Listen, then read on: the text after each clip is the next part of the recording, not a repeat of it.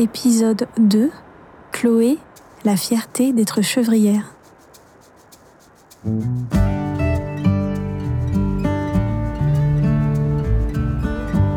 Échappée belle depuis Grenoble en direction du sud. On prend une route qui longe les contreforts du Vercors. Une impressionnante barrière rocheuse dessinant une crête vertigineuse.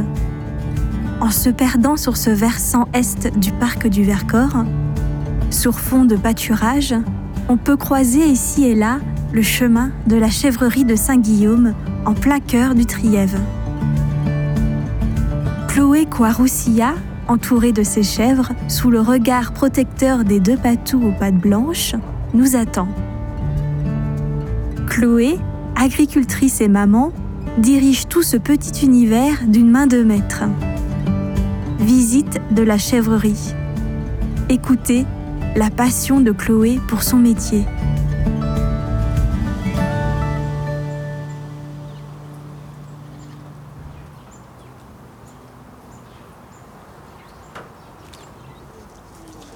Je vous laisse me suivre, messieurs, dames. Allez, je vous laisse me suivre dans le bâtiment, on va se passer un peu à l'ombre. Allez-y, entrez, je vous en prie.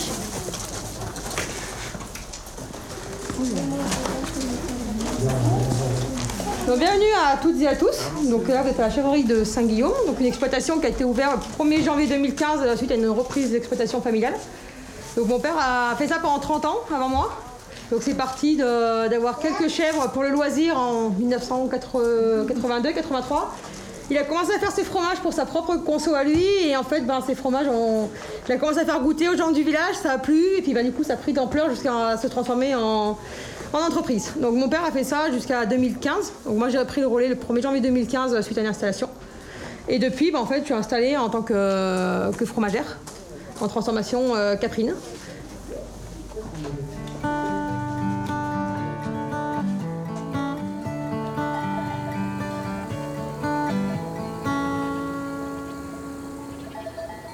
Bah, j'ai grandi ici. Tout simplement, j'ai jamais quitté la région sauf pour les études. Il y a des côtés qui sont, qui sont chouettes, hein. c'est le côté euh, d'être très proche de la nature, des animaux, de la terre. Puis il y a le côté qui est plus contraignant, bah, c'est loin, loin de tout, hein, loin des activités, loin de, loin de la ville qu'on a besoin, loin des copains, loin des copines.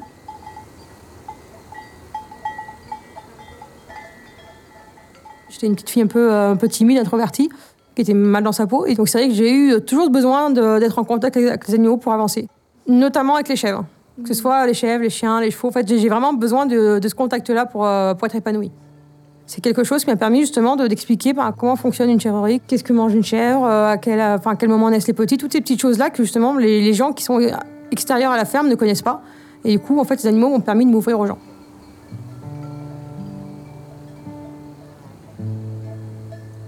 Je suis épouse de militaire et le jour où mon mari a été muté, j'ai vécu quelques, quelques temps avec lui euh, avec, sa nouvelle affectation et en fait je me suis rendu compte à quel point j'étais malheureuse, euh, loin de cette ferme, loin de mes montagnes et euh, du coup euh, quand j'ai appris la grossesse, que je suis enceinte de mon premier garçon, c'était un déclic pour moi de revenir. Je me suis dit je peux pas moi grandir loin de mes montagnes, loin de ma ferme, loin des chèvres. J'ai commencé les chèvres avec mon petit bout dans la poussette avec moi. Tenir une exploitation pour une fille, c'est pas simple. Ne serait-ce que par rapport aux collègues qui sont pour la plupart euh, des hommes. hein. Donc des remarques, j'en ai eu euh, quelques-unes désobligeantes, mais quelque part, je suis fière parce que je me dis, j'ai un mari qui a été très souvent absent ces trois dernières années. Donc il a fallu que je gère euh, mes deux petits bouts en même temps que, ma ferme. Alors c'était très compliqué, mais aujourd'hui, ben, je m'en sors avec beaucoup de fierté parce que je me dis, j'ai réussi. C'était un vrai défi. C'était compliqué, c'était épuisant, c'était angoissant. Mais je m'en suis sortie, la, ferme, elle va bien. Les enfants vont bien, les bêtes vont bien. Donc pour moi, c'est mission réussie.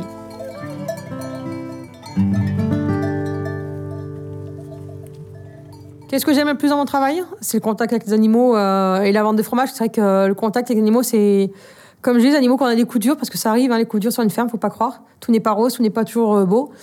Et c'est vrai que je me dis, ils sont toujours là. Quoi qu'il arrive, ils sont toujours là et eux, ils sont toujours de bonne humeur.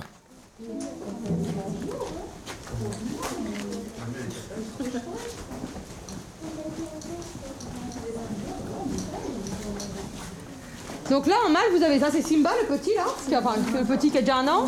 Là-bas, au fond, noir et blanc, vous avez Quasimodo. Voilà. Et là-bas, c'est Pépère, là-bas. Avec Quasimodo, celui avec la corne de. Ah non, c'est Pépère qui a la corne. euh, ouais. Ouais, la corne de pain. Parce que Pépère n'a jamais eu de nom, alors j'appelle Pépère.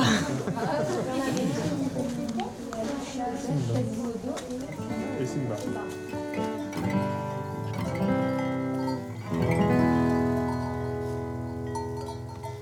Quand il y a des moments difficiles, ben, il y a aussi des moments de craquage et les bêtes sont toujours là. Elles sont, voilà, sont toujours là pour soutenir et elles le sentent quand, quand ça va pas, elles le sentent. Mais nous, ici, elles ont tout un nom, on les aime toutes.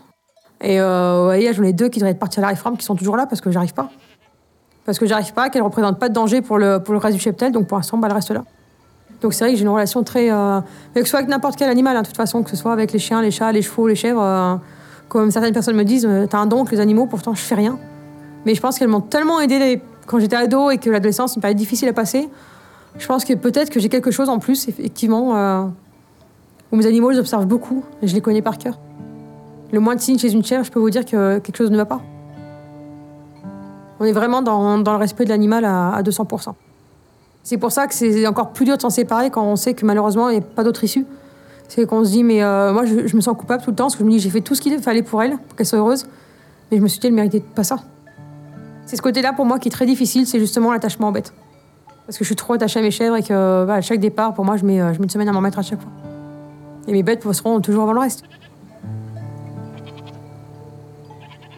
Anti, c'était mon poney. C'était euh, une, chèvre nubienne que j'avais pris à l'extérieur. Et je l'appelais mon poney parce qu'elle avait une tête qui faisait deux fois celle des autres. Elle faisait 30 cm de plus que tout le monde en hauteur. Quand on la voyait, euh, quand on la 10, on voyait qu'elle, tellement elle avait une grosse tête. Et c'était euh, un amour sur pattes. Et cette chèvre-là, bah, je l'ai perdue d'une toxémie de gestation. Donc euh, la veto, euh, que je remercierai jamais assez, a tout, fait pour la sauver.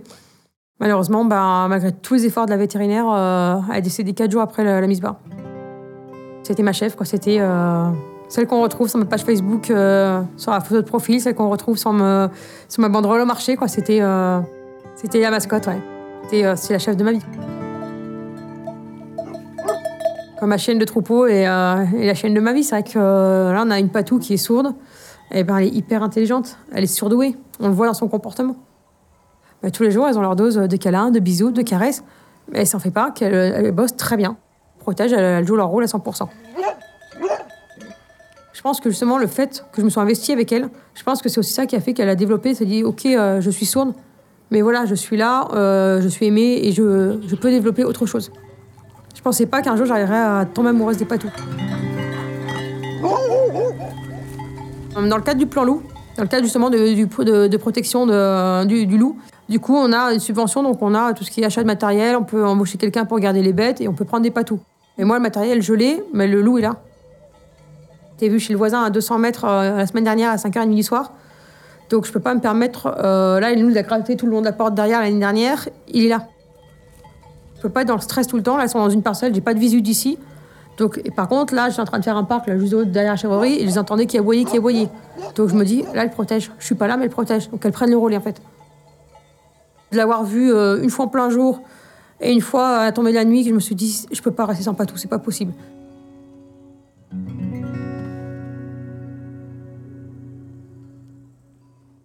Au début, quand mon père, lui, avait sa petite table au marché, moi, je suis arrivée, parce que les normes ont changé. hein, Il y a des, des normes européennes à respecter, notamment bah, au niveau du froid, du refroidissement aussi. Donc, moi, je suis avec une remorque frigorifiée. Donc, j'ai mis mes petites étiquettes, j'ai mis ma petite banderole et tout. Et c'est vrai que bah, les clients, ils m'ont dit, mais en fait, on s'en fout de tout ça. Et pour moi, c'est, je me suis sentie agressée, mais quelque part, ils, m'ont dit, mais tu sais, ton père, il avait rien tout ça, on lui faisait confiance et jamais de soucis. Depuis ce jour-là, je me suis dit, bah, en fait, il faut vraiment rester simple. Par contre, les clients, ils ont ma confiance. Il faut être transparent avec les clients. Moi, des fois, bah, par exemple, je vais pas avoir de fromage demi-sec parce que bah, j'ai eu un problème d'affinage. Bah, les clients, je leur dis, je suis honnête, je leur dis, bah voilà, j'ai pas de demi-sec. Ou des fois, j'ai un, j'ai un doute sur l'affinage, des fois, qui se passe pas très bien. Je dis au client, bah voilà, euh, je vous les vends, il n'y a pas de souci. Je dis, par contre, si au niveau goût, ça vous convient pas, dimanche prochain, vous venez me voir et je vous en redonne d'autres. Et je veux vraiment euh, jouer cette transparence-là. Et c'est vrai que du coup, les, les clients, ils ont, ils ont vraiment adhéré et ils me font confiance les yeux fermés.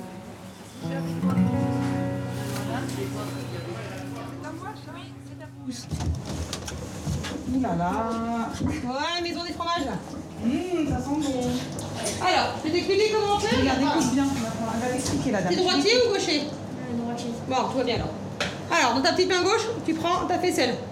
Ensuite, tu remplis ta louche, d'accord Hop Tu remplis comme ça et quand c'est plein, tu poses à côté, ok Allez, tiens, tu peux y aller, mon grand.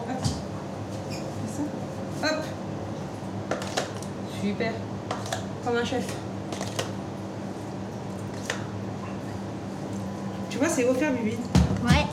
Et en plus, regarde, ça a consommé jusqu'au jusqu'à fin août, donc c'est bon. Cool. Si je peux faire plaisir, je le fais. Ce qui est flatteur aussi, j'ai pas le cacher, c'est que voilà, il y a des gens quand ils me disent bah, vos fromages sont les meilleurs du trier, vos fromages sont super bons. Et que moi, des fois, j'ai l'impression de les louper parce que ben, souvent, bah, ça arrive quand il y a des soucis, par exemple, en transformation, l'été, avec la chaleur, ça arrive. Et les gens me disent non, non, ils sont super bons. Et euh, moi, ça me flatte parce que je me dis, moi, je trouve, je trouve qu'ils sont moins bons que d'habitude, mais les gens me disent qu'ils sont super bons. Et je me dis finalement, c'est la récompense des heures et des heures de boulot qu'on fournit derrière et des soucis qu'on a. Alors, qu'est-ce que ça fait de faire du fromage C'est bien. C'est bien Et c'est une question bête, mais il y a que de la chèvre dedans. Bah oui. de la chèvre. Même des clients, ils deviennent des amis à force parce qu'on on se voit tous les dimanches.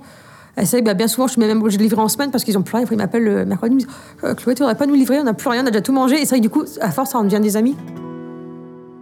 Tout comme les professionnels avec qui je travaille, hein, que ce soit l'ostéo qui suit mes chèvres, la veto, à force, ça, ça devient des amis parce que c'est des gens qui on, on- dont on a besoin que nos chefs soient bien, mais avec qui on, crée des liens aussi de, de confiance. Vercors, comme Trièvre, c'est une région que je connais depuis toute petite, que j'ai eu euh, quand même l'occasion de pas mal bouger. Moi, je suis une grande amatrice de montagne aussi. Et pourtant, j'ai pas beaucoup de temps, donc euh, voilà, j'ai fait que quelques sommets en compagnie de mon mari. Mais c'est vrai que euh, voilà, je suis très attachée à, mes montagnes, à ma région, mes montagnes. Pour moi, ça fait vraiment partie de moi et je ne peux pas m'en détacher. J'ai besoin de ça pour vivre. C'est les montagnes en elles-mêmes, c'est un peu tout ça. C'est la station de Grèce en Vercors, là où j'ai ski depuis toute petite, où je skie encore, où mes enfants skient. Le lac de Monténard, pareil, où j'ai fait de la voile étant jeune, où j'y retourne aujourd'hui avec mes enfants. Donc c'est vrai que c'est des lieux qui me sont très chers et que euh, j'ai aussi besoin de ça pour, euh, pour évoluer aujourd'hui, puis faire partager aussi à mes enfants euh, les endroits où je me sens bien.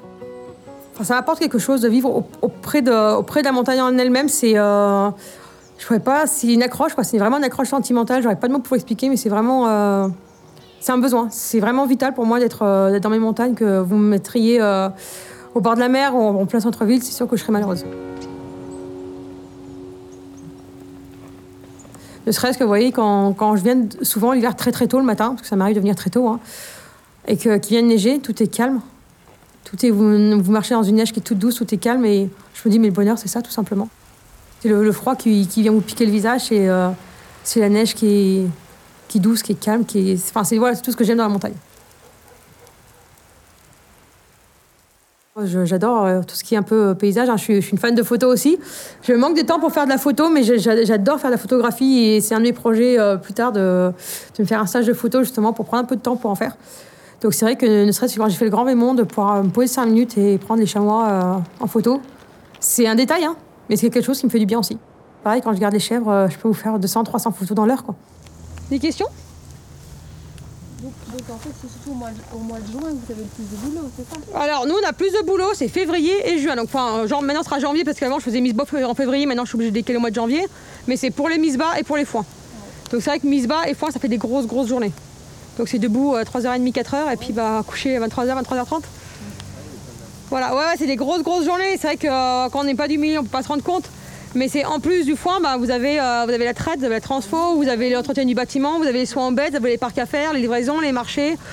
Donc c'est vrai qu'en fait, il faut essayer de cumuler tout ça en plus de la vie de famille. Et c'est très compliqué, parce que j'habite pas sur place. Et ben, j'essaie de jongler entre ben, les, enfants, euh, les enfants et la ferme, donc c'est c'est compliqué. Vous travaillez toute seule Vous avez Alors moi, officiellement, je suis toute seule et j'ai mon père qui me file un coup de main. Donc il fait la traite tous les matins parce qu'en fait, ça fait 30 ans qu'il faisait ça et qu'il n'arrive pas à décrocher. Vous, verrez bien quand vous allez le voir, il va venir tout à l'heure. Mais euh, voilà, donc lui, en fait, il fait la traite le matin, il emmène les chèvres au parc. Après, les, parcs, généralement, on les fait tous les deux ensemble parce que c'est un peu pénible à faire. Et ensuite, l'après-midi, il aime bien garder ses chèvres en montagne. euh. Donc là, il part sur les coups de 2h30, 3h, puis il rentre sur les coups de 4h30. Donc là, vous allez voir les chèvres tout à l'heure qui vont arriver, et puis comme ça, vous pourrez les voir, euh, donner le foin. Voilà. Tous les jours, il faut être là, et c'est vrai que bah, gérer entre poser les enfants à l'école le matin, venir travailler, repartir, faut se dire qu'à 4 heures, il faut être de nouveau là pour nourrir, revenir chercher les enfants. Et en fait, ben, le problème, c'est que j'ai pas de temps. Quoi. Je me projette pas trop. J'avoue, je me projette pas, je vis au jour le jour. Je me dis, ben, un jour, mon corps pourra plus, ben, on passera la main. J'aurais pas de regrets parce que je me dis, je pars de, finalement d'une toute petite exploitation où j'ai énormément développé les gammes de fromage. J'ai fait construire un nouveau labo, j'ai deux labels. Et je me dis, le jour où je vais partir, je partirai tête haute. Je partirai, je demande pas à partir par la grande porte, je demande juste à dire, ok, je m'en vais. Mais je m'en vais, mais je, suis- fière de tout ce que j'ai fait. Je m'en vais pas parce que la ferme a coulé, je m'en vais parce que moi, je peux plus. J'aurais aimé transmettre à mes enfants, mais non, euh, ce qu'il faut se dire, c'est qu'il y a beaucoup de choses qui jouent. C'est déjà, euh, au niveau climatique, eh ben, le réchauffement climatique, on a de plus en plus chaud l'été, ça dure de plus en plus longtemps, on a de moins en moins de fourrage, donc le fourrage est de plus en plus cher, les charges sont de plus en plus importantes. Et là, on est dans une région où, euh, sur Grenoble, on peut augmenter les prix. Sur Monestier, par exemple, au marché, euh, ma bûche, par exemple, est à 5,30. Euh, techniquement, moi, quand je la fabrique, il me faut entre 3 et 4 fromages lactiques. Donc 4 fromages lactiques, aujourd'hui, on arrive à 9,20 euros. Je la vends 5,30. Ils n'ont pas un pouvoir d'achat qui, qui est énorme sur Monestier. J'ai beaucoup de clientèle assez âgée, donc je me dis, si je veux garder ma clientèle, je ne peux pas monter les prix. Voilà, il y a plusieurs facteurs qui jouent. hein. C'est euh, voilà, c'est un peu le, contexte aussi économique, le contexte climatique. C'est aussi l'investissement que ça demande, parce que ben, quand on est agriculteur, ben, la vie de famille, a très peu. Donc je me dis, voilà, si mes enfants veulent reprendre, ils reprendront. Si mes enfants ne veulent pas le reprendre, ils reprendront pas. Je ne veux pas les obliger à... Je vois la difficulté que j'ai traversée, je ne veux pas les obliger à vivre ce que moi j'ai vécu, tout simplement. Mon grand garçon qui est, qui est hyper- qui est très sensible et qui est assez stressé, bah, c'est vrai que les animaux l'apaisent vraiment énormément. Et puis ça leur tient à cœur euh, quand il y a des gens, c'est mon grand qui explique aux gens comment ça fonctionne, comment on fait la traite, comment, ce que mangent les chèvres, comment, euh, comment on laisse les bébés. Enfin, c'est vrai qu'il adore faire ça. Il adore expliquer aux gens comment on- il a que 7 ans. Ferme tes yeux. Comment ça s'appelle ça déjà? L'avoine euh, non. ORGE.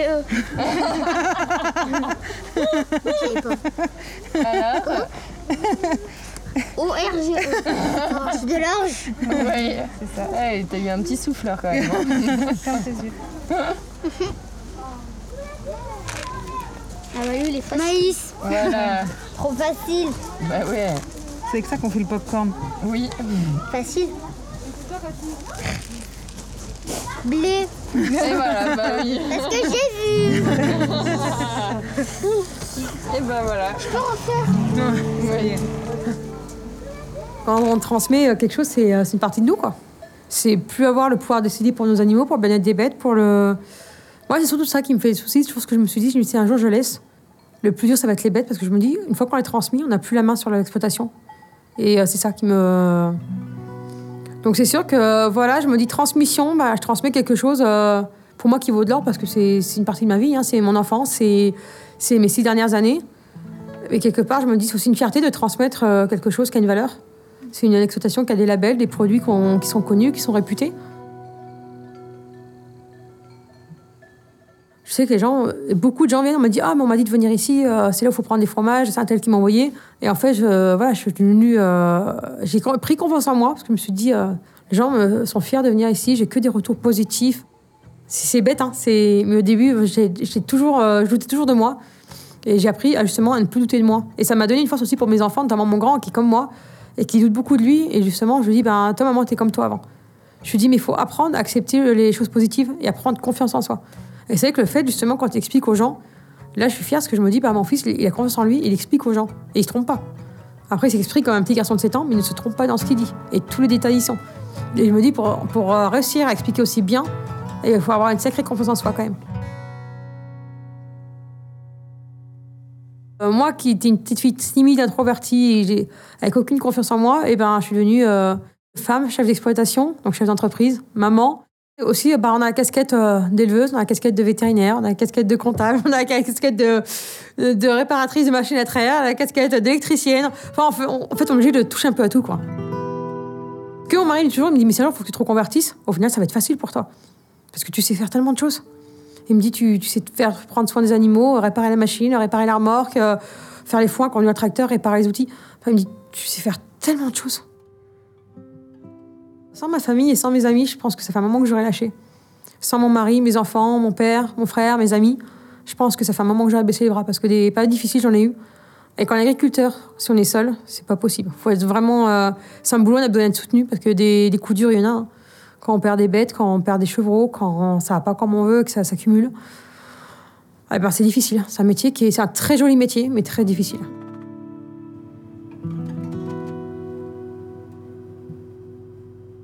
Je me suis dit, je suis née ici et je mourrai probablement ici aussi.